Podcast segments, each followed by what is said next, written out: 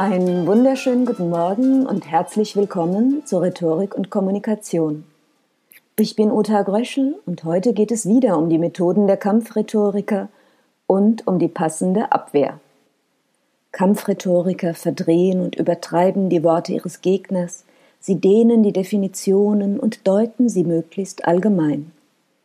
Schließlich ist eine Behauptung leichter zu widerlegen, wenn sie allgemein ist. Aha, du bist gegen den bewaffneten Einsatz in Afghanistan, wohl gegen jede Art von Krieg.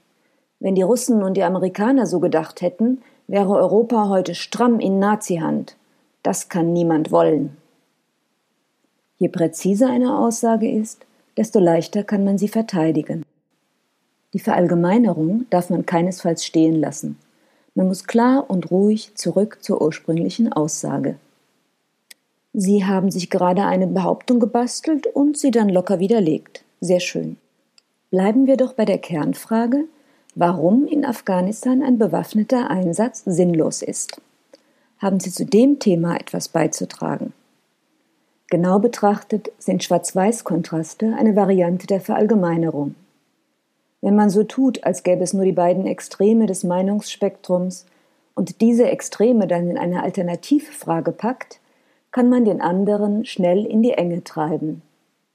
Entscheiden Sie sich endlich, sollen Kinder Leibeigene ihrer Eltern sein oder kleine Tyrannen? Ja, was jetzt?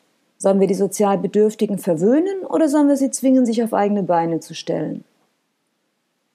Wenn die anderen dann versuchen, eine ausgewogenere Position zu verteidigen, beschuldigen die Kampfrhetoriker sie, sich feige aus der Grundfrage herauszuwinden. Die Abwehr ist klassisch. Etikettieren, aufdecken, klären und inhaltliche Argumente einfordern. Ist es nicht ein bisschen billig, so zu tun, als gäbe es nur die Extreme? Als hätten wir nur die Wahl zwischen Verhungern und Platzen? Es gibt immer Abstufungen und die Suche nach dem rechten Maß. Probieren Sie es mal aus. Kampfrhetoriker geben Aussagen des anderen gerne einen neuen Schwerpunkt. Den greifen sie dann an. Was glauben Sie, wie Deutschland in fünf Jahren aussehen wird, wenn die künstliche Intelligenz sich weiter so rasant fortentwickelt? Oh, das Glauben überlasse ich der Religion, und das sollten Sie besser auch tun. Wir haben es hier mit einem statistischen Extrem zu tun. Nur ein Mensch von tausend fällt in diesen Bereich. Statistiken sind das Lieblingsinstrument aller Lügner. Da haben sie sich gerade selbst als Trickster entlarvt.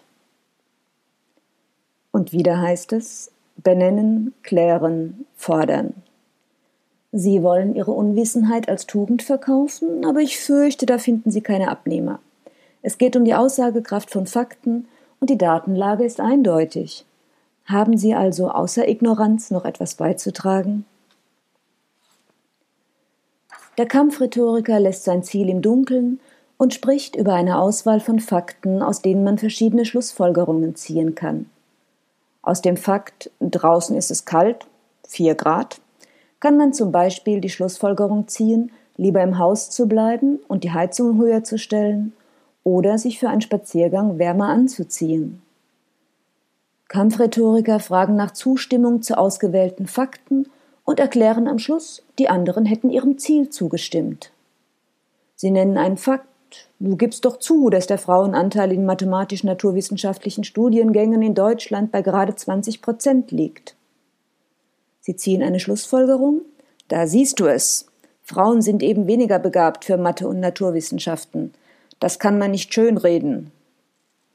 Durchaus eine mögliche Schlussfolgerung auf vermutete Ursachen, weil Menschen sich eher für Berufswege entscheiden, wenn sie dazu eine Neigung verspüren. Eine mögliche Abwehr lautet, wer behauptet, muss beweisen. Wie kommst du denn auf ausgerechnet diesen Zusammenhang? Oder gleich aggressiver? Tja, das denkt man schnell, wenn jemand etwas nicht macht, dann deshalb, weil er dafür nicht geeignet oder begabt ist. Wenn man ein bisschen gründlicher überlegt, findet man ganz andere Zusammenhänge. Kampfrhetoriker triumphieren gerne mit einem einsamen Gegenbeispiel, weil wir Normalmenschen gerne mitspielen. Wir alle messen Einzelbeispielen ein viel zu großes Gewicht zu.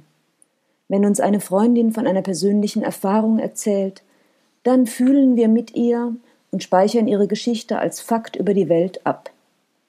Wissenschaftler wissen, dass Einzelfälle und statistische Ausreißer nicht aussagekräftig sind, aber im Alltag sind wir von Anekdoten direkter, emotionaler und stärker beeindruckt als von Statistiken und Studien.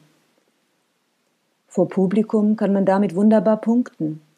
Daher gelingt es Kampfrhetorikern oft, eine Position mit einem einzigen Gegenbeispiel zu widerlegen. Wenn sich die Anekdote gut anhört, ist es egal, ob das Beispiel wahr oder erlogen ist, ob es ein Einzelfall ist oder tatsächlich typisch.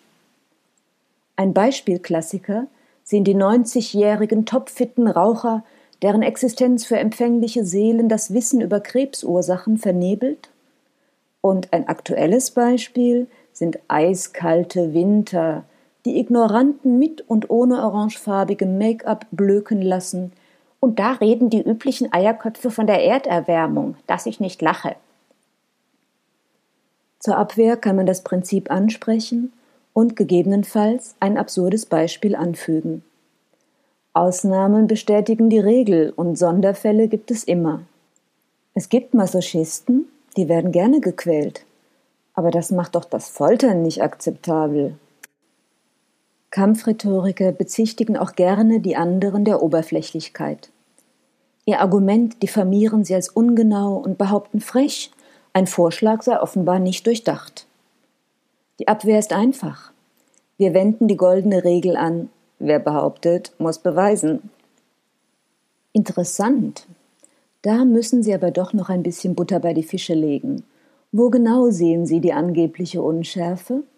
Wo genau sehen Sie die konkreten Probleme bei dem Vorschlag? Wer die Tricks der Kampfrhetoriker kennt, kann sich wehren. In diesem Sinne auf Wiederhören, alles Gute und eine schöne Woche.